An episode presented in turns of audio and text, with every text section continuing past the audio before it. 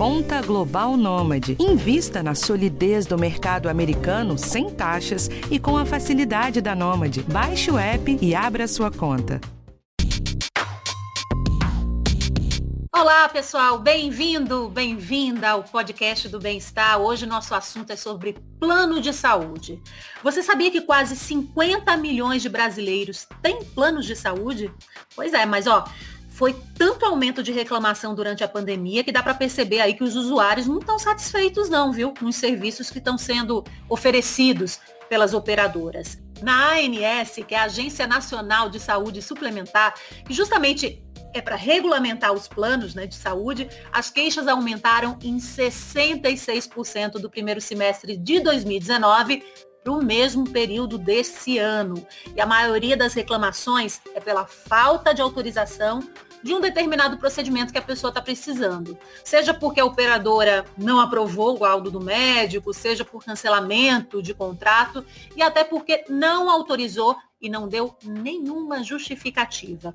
Em segundo lugar, ficam as reclamações por reembolso. Foram quase 10 mil só esse ano, ano que ainda nem acabou, hein? Durante a última semana, no Bem-Estar, no É de Casa e no Encontro, a gente falou sobre essas questões, mas chegaram tantas dúvidas, tantas perguntas pelo nosso colaborativo que a gente falou, vamos bater um papo sobre isso também no nosso podcast. Por isso, no podcast de hoje, a gente trouxe o nosso consultor em longevidade, Jorge Félix, e também Ana Carolina Navarrete, que é advogada do IDEC, que é o Instituto de Defesa do Consumidor, e a gente vai responder a sua dúvida. Eu sou Michele Loreto e você está ouvindo o podcast do Bem-Estar. Olá, Félix. Olá, Ana Carolina, tudo bem? Tudo bem, Michele? Olá, Michele, tudo bem? Tudo bem. Olha só, eu vou começar pelo Félix, tá, Ana? Eu queria saber o seguinte, Félix. Justamente agora, nesse momento de pandemia, que a gente precisa de plano de saúde, né? Quem tem plano de saúde, a gente tem essa insatisfação toda em relação ao atendimento dos planos de saúde? Pois é, Michele, isso é, é, um momento muito importante que a gente está vivendo, né? As pessoas é, estão vendo aí o papel também da saúde pública, mas é, é, cada vez maior o número de pessoas que têm plano de saúde. E, e isso ampliou muito com as pessoas que têm os planos chamados planos populares, né? Que as pessoas conhecem como planos populares. Isso aumentou muito.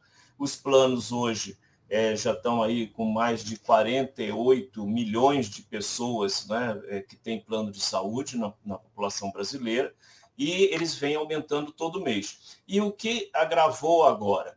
É a questão também do desemprego, que muitas pessoas, inclusive de rendas mais modestas, é, começaram a ter que é, ser empreendedores, é, se registrar como microempreendedor individual, isso também ampliou, também foi uma demanda para os planos de saúde, porque nada mais é, não sei se a Ana vai concordar comigo, quer dizer, é um plano familiar disfarçado de um plano empresarial, porque as pessoas colocam o marido, a mulher, o filho naquele plano.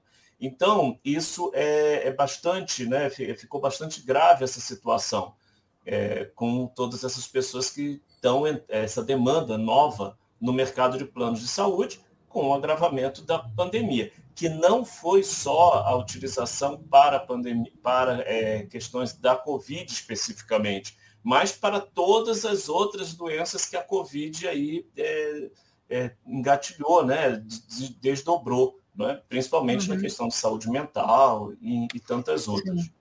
E sem contar que tem a Covid, mas tem outras doenças também acontecendo, o mundo não parou por conta da Covid, né? Agora, Félix, a ANS, ela regulamenta, né, planos individuais, anunciou aí, teve uma redução, né, de 8,19%, só que é plano individual. E os coletivos não vão ter esse, esse reajuste para baixo, né? Esse desconto? É, é o, a redução que é inédita, né, que surpreendeu todo mundo, porque é um momento assim, a gente coloca um momento histórico da ANS, porque a ANS é, ela já teve vários problemas né, no passado, é, a gente sabe, diretores de planos de saúde que foram ocupar cargos na ANS, é, é, pessoas que se é, foram, mentiram para o Senado Federal, omitindo é, informação de que haviam trabalhado em planos de saúde e na hora da votação para eles, né, que o Senado precisa aprovar os diretores da INS, é, eles é, omitiram essa informação, enfim, tivemos vários problemas aí no passado. Então, é, essa decisão da, da nesse momento de, de fazer essa redução dos planos individuais e familiares de 8,19% foi muito importante, muito bem recebido. A gente espera que a ANS continue atuando em defesa do consumidor, que é o papel dela. Agora, os planos coletivos, que é a grande maioria do mercado, né, e aí entram esses planos que eu citei, os microempreendedores individuais, é, porque estão todos registrados como CNPJ, né? Você faz o plano com o CNPJ, não com o CPF. Esses ainda não são regulamentados pela ANS. Essa é a grande questão do momento, eu diria, essa é a grande luta do momento, que passa pelo Congresso Nacional e passa também por uma é, questão de, de postura da ANS, né? Ela não pode fazer pressão para que ela não tenha essa lei. E isso seria muito importante, né? Porque é a grande maioria das pessoas que tem plano de saúde. Você falou em luta, em batalha aí do consumidor, então vou chamar a Ana Carolina, né, para falar com a gente, que ela é do IDEC. É, comentar essa campanha primeiro, Ana. Chega de aumento. O que, que é essa campanha? Claro, Michelle. Então vamos lá. Como o Félix ponderou, é, o desempenho dos planos de saúde durante a pandemia foi pífio, especialmente em comparação com o SUS, né? Então a gente teve suspensão de reajuste determinada pela agência, o que foi bom para o consumidor, mas a própria agência determinou a recomposição, que chegou como uma bomba em janeiro desse ano, recusaram cobertura de teste, cobriram 7% dos testes sorológicos para detectar Covid, segundo dados da ONG Repórter Brasil. Então, assim, tiveram um desempenho muito mesquinho sabe? E isso se agravou muito no caso dos planos coletivos. Por quê? Porque houve uma grande economia por parte dos planos de saúde ao longo de 2020. As pessoas deixaram de procurar atendimento por medo de se contaminarem também. A agência suspendeu o prazo de atendimento eletivo. Isso gerou uma economia enorme para os planos, que se reverteu agora, em 2021, num, num reajuste negativo, mas só para os planos individuais. Por que só para os planos individuais? Porque a agência regula esses planos e ela estabeleceu uma fórmula nova que usa em comparação o desempenho nos anos anteriores. Então, eu vejo como as despesas se comportaram nos anos anteriores. Se houve queda nas despesas, então tem que ter um desconto para o consumidor. E é importante chamar a atenção, Michele, que assim, isso só aconteceu, essa mudança na fórmula, por causa de uma ação judicial do IDEC. O TCU verificou que a fórmula da agência estava inadequada, o IDEC pegou esse acordo no TCU, levou à justiça e falou: a gente quer a troca dessa metodologia. E essa metodologia foi trocada. E é o que está redundando agora nesse reajuste negativo em 2021. O problema é que isso vale só para plano individual. Então, o IDEC falou: olha, não faz sentido a gente ter uma medida benéfica que valha só para menos de 20% do mercado, isso tem que valer para todo mundo, né? Então a gente lançou essa campanha que chama Chega de Aumento no Meu Plano, ou chegadeaumento.org.br, que pede que os diretores da agência reguladora também limitem reajustes para planos coletivos, também criem regras protetivas nesses planos. As pessoas podem participar dessa campanha, o público em geral? A participação é fundamental e a gente faz o convite. É só acessar o site da campanha e assinando a petição, a própria pessoa envia e-mail diretamente para os diretores da agência pedindo, por favor, eu não aguento mais pagar o meu plano, tem que regular meu reajuste. Então, quem está insatisfeito, a gente tem que lotar aí a caixa de e-mail desse pessoal.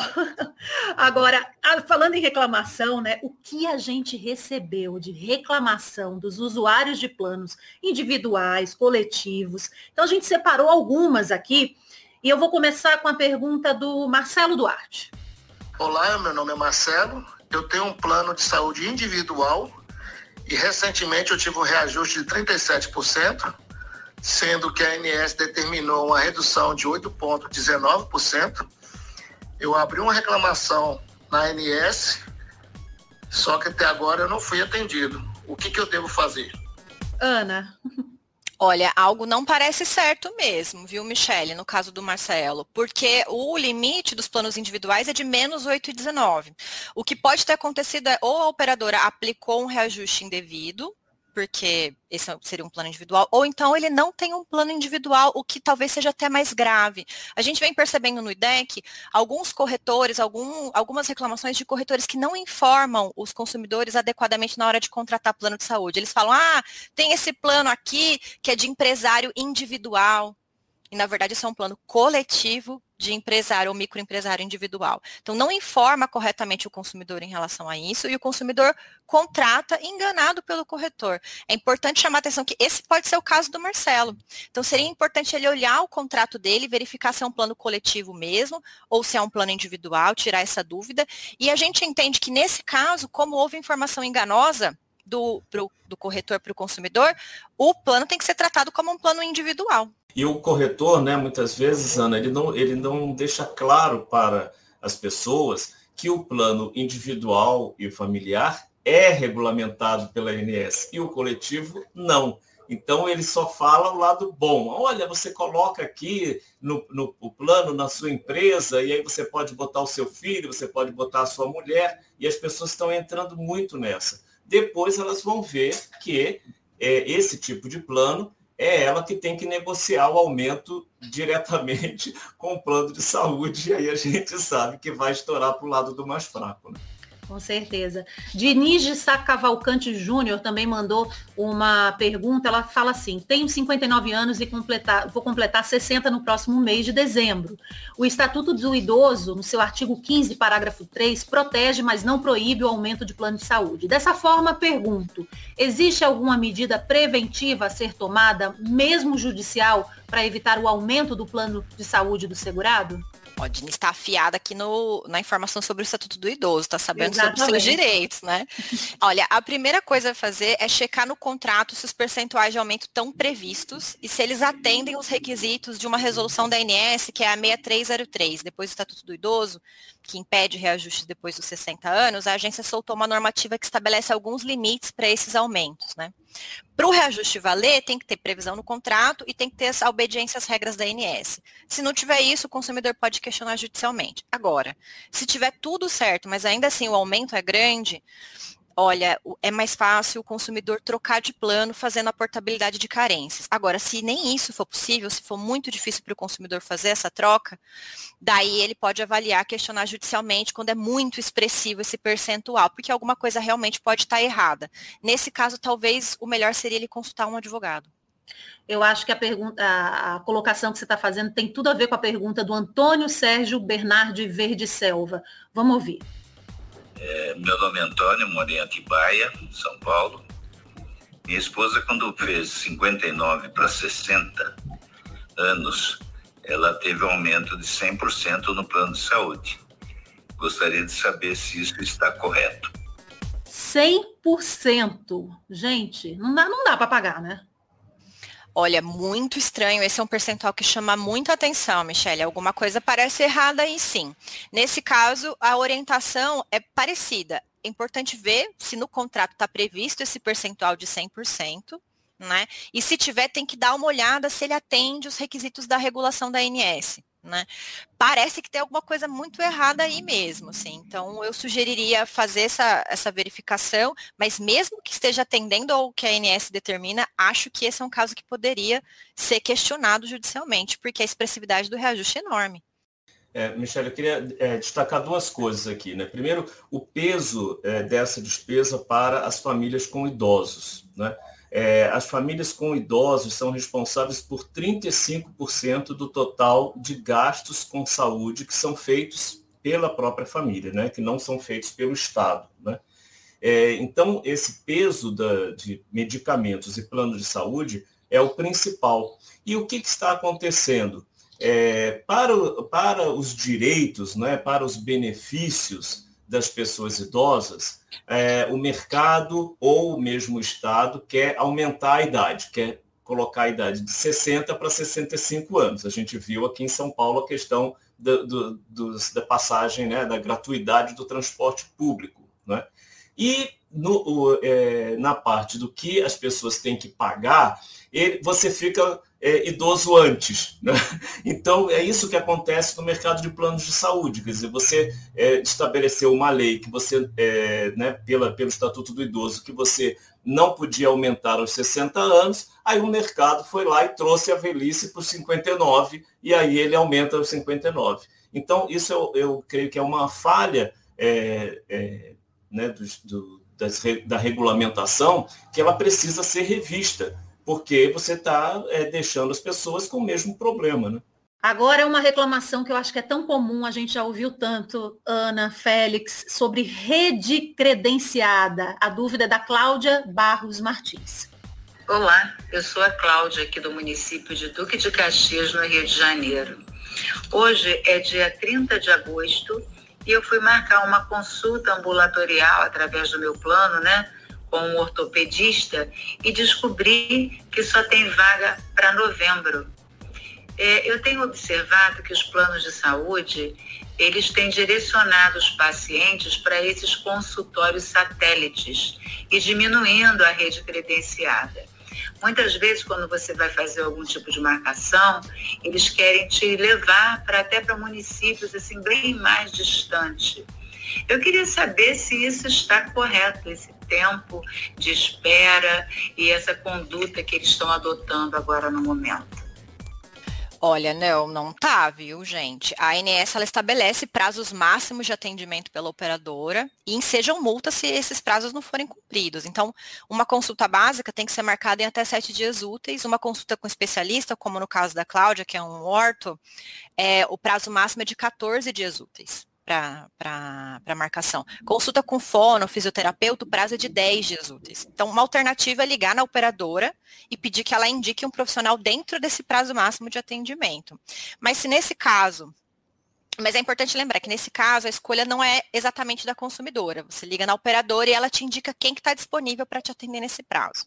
Veja se atende, Cláudio, o seu, o seu, a sua necessidade. Agora, se o atendimento é de urgência e emergência, e a operadora não disponibiliza a rede para atendimento, a consumidora pode procurar qualquer hospital na região e buscar atendimento com reembolso integral das despesas pelo plano. E aí o, o Ricardo César Bezerra está, inclusive, perguntando por que os planos demoram tanto em autorizar um procedimento, Ana? Olha, demora muito grande anormal na autorização de procedimento pode revelar insuficiência de rede. Pode ser que essa operadora não tenha uma rede credenciada suficiente para atender todos os seus usuários. Isso chama atenção e o ideal seria que o consumidor fizesse uma reclamação na agência para que ela fizesse a apuração. Tem algo errado aí, né? Agora teve uma outra dúvida é, sobre carência. A Jace Kelly Rezende, ela fala o seguinte, a carência do plano de saúde acaba final de setembro, quando eu estaria completando 40 semanas de gestação. Porém, por meu bebê não estar ganhando peso, o obstetra, pediatra e o pediatra também decidiram fazer uma cesárea de emergência com 37 semanas. E aí, o plano deve cobrir? Que difícil, Jace. Vamos lá. O prazo de carência para parto a termo, previsto na lei, é de 300 dias. Mas os prazos de urgência e emergência são de 24 horas. Então, nesse caso, se os profissionais médicos que te acompanham entendem que o caso é de emergência, o plano tem que cobrir. Mas para evitar susto ou negativa do plano, é importante contatar o plano com antecedência e enviar os documentos que atestam a emergência e a necessidade do procedimento o médico tem que passar também um, um, parecer sobre isso, Ana? Isso, seria importante um laudo do médico, do obstetra e do pediatra dizendo que o procedimento é de emergência. Agora a dúvida do Guilherme Nobre. Fala aí, Guilherme. Tenho uma filha de 5 anos com uma doença pré-existente. E a minha pergunta para os planos de saúde é: por que quando se tem uma doença pré-existente, o tempo de carência para alguns exames é de 2 a 3 anos? E quando não se tem essa doença pré-existente, o tempo de carência é de seis meses a um ano para a maioria dos exames. Claro, bom, vamos lá. É, doença pré-existente, ela faz incidir no contrato um prazo de carência especial, chamado de cobertura parcial temporária. Essa carência, ela é inclusa por quê? Porque, em tese, o plano de saúde, ele é feito para você se proteger contra doenças que você não sabe que você vai ter. As doenças que você sabe que você vai ter, elas não podem te impedir de contratar um plano, mas elas podem autorizar o plano a ficar até dois anos sem cobrir determinados procedimentos. Quais são esses procedimentos? Então, é, são procedimentos cirúrgicos, uso de leito de alta tecnologia, como UTI e CTI, e procedimentos de alta complexidade, como ressonância, tomografia. Nesse caso, a carência é de até dois anos. Né? É importante lembrar que não é para qualquer doença, é para a doença que foi declarada pela consumidora no momento da contratação do plano. Agora, duas perguntas sobre coparticipação. que elas têm um pouco a ver. A Márcia Duarte Pereira perguntando, planos com coparticipação têm limites nos valores que podem ser descontados? Nunca sei quanto vou pagar. E o Igor Bernardinelli falando, existe um valor, uma porcentagem, né, algo mínimo ou máximo que os planos podem cobrar para a coparticipação? E tem alguma lista de que o plano pode ou não pode cobrar do cliente em relação à coparticipação? Muito boas perguntas. Bom, a coparticipação ela é complicada exatamente porque retira a previsibilidade dos gastos mensais do consumidor. Essa é uma coisa, uma preocupação que o IDEC tem e já levou para a agência várias vezes, né? Mas por hora não, não existe um limite mínimo e máximo. O que a lei é, que a lei autoriza é a cobrança de coparticipação, desde que isso não caracterize financiamento integral do procedimento e nem um fator de restrição severa ao uso. Né? A taxa também não pode ser fixada por evento nos casos de internação. Então, internação, coparticipação incide como um todo, ela não pode ser dividida. Esses são os limites que a gente tem na lei da regulação da ANS. Né? O IDEC e outras entidades de defesa do consumidor entendem que coparticipação acima de 25% caracteriza fator de restrição severa ao uso. Né? Além dessas regras gerais, há regras específicas em contrato que o consumidor também pode consultar. Então, alguns contratos prevêem, olha, em caso de doença crônica, é, alguns tratamentos contínuos, não incide coparticipação então é importante que ele cheque também o contrato. Se você quiser mandar sua pergunta também para a gente, g1.com.br barra bem-estar, dúvidas sobre plano de saúde. A gente responde aqui no podcast ou então ao vivo, né? No bem-estar, dentro do encontro com a Fátima Bernardes e dentro do É de Casa. A gente recebeu várias dúvidas também, Ana, em relação à cirurgia bariátrica. A da Ana Paula Marques, eu acho que engloba a dúvida de muita gente. Bora ouvir eu tenho uma indicação médica para fazer uma cirurgia bariátrica. Mas já me disseram que, apesar do plano dizer que não tem carência, no final do processo fala que tem carência. Eu estou há cinco meses com esse plano de saúde. Eles podem alegar carência para esse procedimento? Olha, você não tem carência diferenciada para procedimentos. O que pode acontecer é, ela tem que analisar o tipo de contrato, Ana Paula. Se o seu contrato é um coletivo acima de 30 consumidores, não existe imposição de carência nesse caso. Né? Agora, se o seu contrato é um coletivo abaixo de 30, é possível impor carência, mas é a carência prevista na lei. Ela pode chegar a no máximo 180 dias para procedimentos como procedimentos cirúrgicos, né? Então, acho que o ideal seria ela consultar aqui o, o, o contrato. E lembrando, não, não tem carência para a bariátrica, né? A carência é para todos os procedimentos e ela tem um prazo máximo de vigência, que é até 180 dias. Félix, olhar sempre o contrato, as letrinhas miúdas, não é? É, é, isso é super importante, Michele. As pessoas é, costumam, né? E os planos também já fazem isso. Eles já mandam aquele contrato imenso, cheio de páginas e tudo, para as pessoas não terem tempo e não terem até muitas vezes a habilidade para ler aqueles contratos, conhecimento de direito para ler aqueles contratos, né? Então, assim, hoje a gente já não vive mais nessa época, pessoal, de letras miúdas do contrato. Né? O que se exige de todas as empresas é transparência. E eu vejo que essa questão dos planos de saúde ainda é feita com muito pouca transparência. Né? E aí isso vai se refletir no comportamento do consumidor.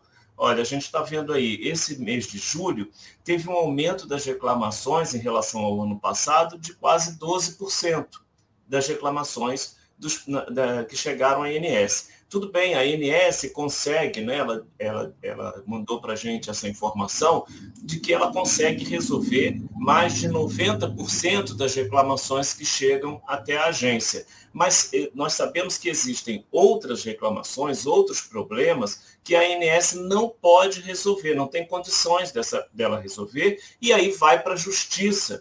Então, é uma judicialização da saúde que vem aumentando justamente por causa dessas letras miúdas dos contratos. Né? E, é, e, e, e, o outro, né, outro comportamento do consumidor que a gente pode aferir aí com os dados é a alta né, também do interesse na portabilidade do, do é, consumidor querer mudar de plano, né, é, ou, ou mudar dentro de modalidade de plano dentro da própria operadora, ou mudar mesmo de operadora, que cresceu 42% esse ano, de janeiro a julho desse ano, cresceu 42%. E o principal motivo que eh, os, esses consumidores apresentam, segundo a ANS, é o preço. né? e outras, é, outras questões que são aí, como a gente vem falando, isso não se disse no, no encontro e no É de Casa, é o, a questão das grandes reclamações, né? os campeões das reclamações, que é a questão da cobertura e a questão do reembolso. E nessa questão da cobertura ainda tem um ponto que a gente tem que destacar, que é, é, essa troca, não é? O, o, o você assina o, o, plano, né? contrata o plano e ele tem lá uma rede de cobertura e daqui a pouco o plano começa a trocar. O que a lei diz é que você tem que trocar por, questão, por um serviço equivalente, um hospital equivalente, o exame, um laboratório equivalente e etc. Mas isso é muito subjetivo. Quem é que pode dizer o que, que equivalência é essa? Né? Então, são todas falhas aí na regulamentação, que é o que a gente está cobrando da ANS nesse momento, que reveja esses pontos. Agora, é, tem duas perguntas aqui do José Matheus Tarquino e também do Bruno Fiel Miranda. Eles falam sobre pagar instrumentador, se está dentro do plano. Inclusive, o Bruno falou que teve que pagar separado numa cirurgia, se ele pode também pedir o reembolso. Vamos lá, olha só, o instrumentador, ele é um serviço essencial para a realização do ato cirúrgico. Então, se a operadora autorizou a cirurgia, porque foi indicada pelo médico e tudo mais, ela não pode se recusar a integrar, a cobrir também os instrumentadores. Então, nesse caso, é, esse reembolso, essa cobrança do consumidor é indevida e tem que ser devolvida. Em relação à anestesia, isso vale também, Ana? Vale também. A anestesia é essencial para o ato cirúrgico, então ela não pode ser cobrada à parte, nem honorários de anestesista. Né? Tudo isso tem que ser coberto uma vez que o plano autorize o procedimento como um todo. Lembrando que cobrança indevida, de acordo com o CDC, tem que ser devolvida em dobro. Agora, Félix, é, eu queria para a gente encerrar aqui que você desse dicas, né, para quem vai contratar um plano de saúde, um passo a passo para não cair no conto do vendedor, como você falou, né? Fala para a gente. É, é, eu acho que a primeira coisa é essa, não acreditar em tudo que aquele corretor vai passar para você, né? Você tem que consultar pessoas que possam entender mais, que já é, é, sejam mais experientes. Pode procurar, né, se é, procurar é, instituições como o IDEC, por exemplo, que é, podem te auxiliar, né? E também a ANS faz um papel de informação, ela tem lá no site dela um guia de planos de saúde, principalmente nessa questão da portabilidade, e todas, muitas informações estão lá no site da ANS, é, é procurar se informar, procurar se informar para justamente não cair aí nessas surpresas muito desagradáveis que você só vai descobrir na hora que você vai ter que usar o plano, naquela hora que você está mais vulnerável. Então, isso né, piora bastante a situação aí de, de saúde, né, daquele momento que você está vivendo. É, na hora que mais precisa. Inclusive, pessoal, o guia dos planos de saúde da ANS está no nosso site, g1.com.br barra bem-estar. Você pode entrar lá e conferir tudo, tudo. Ana Carolina, muito obrigada. Chega de aumento, né? Michele, foi um prazer estar aqui com vocês, um prazer poder falar para todos os ouvintes.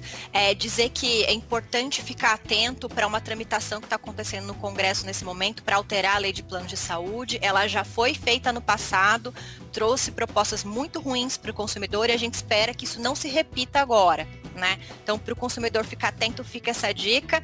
O, o Félix já deu o recado, o importante é prestar atenção também no contrato. A gente agradece e está à disposição.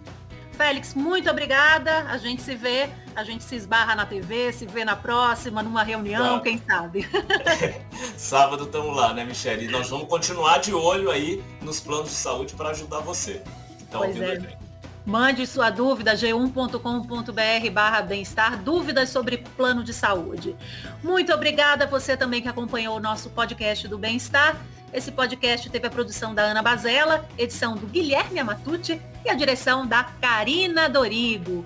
Um cheiro, pessoal. Olho aberto aí nos planos de saúde e até a próxima.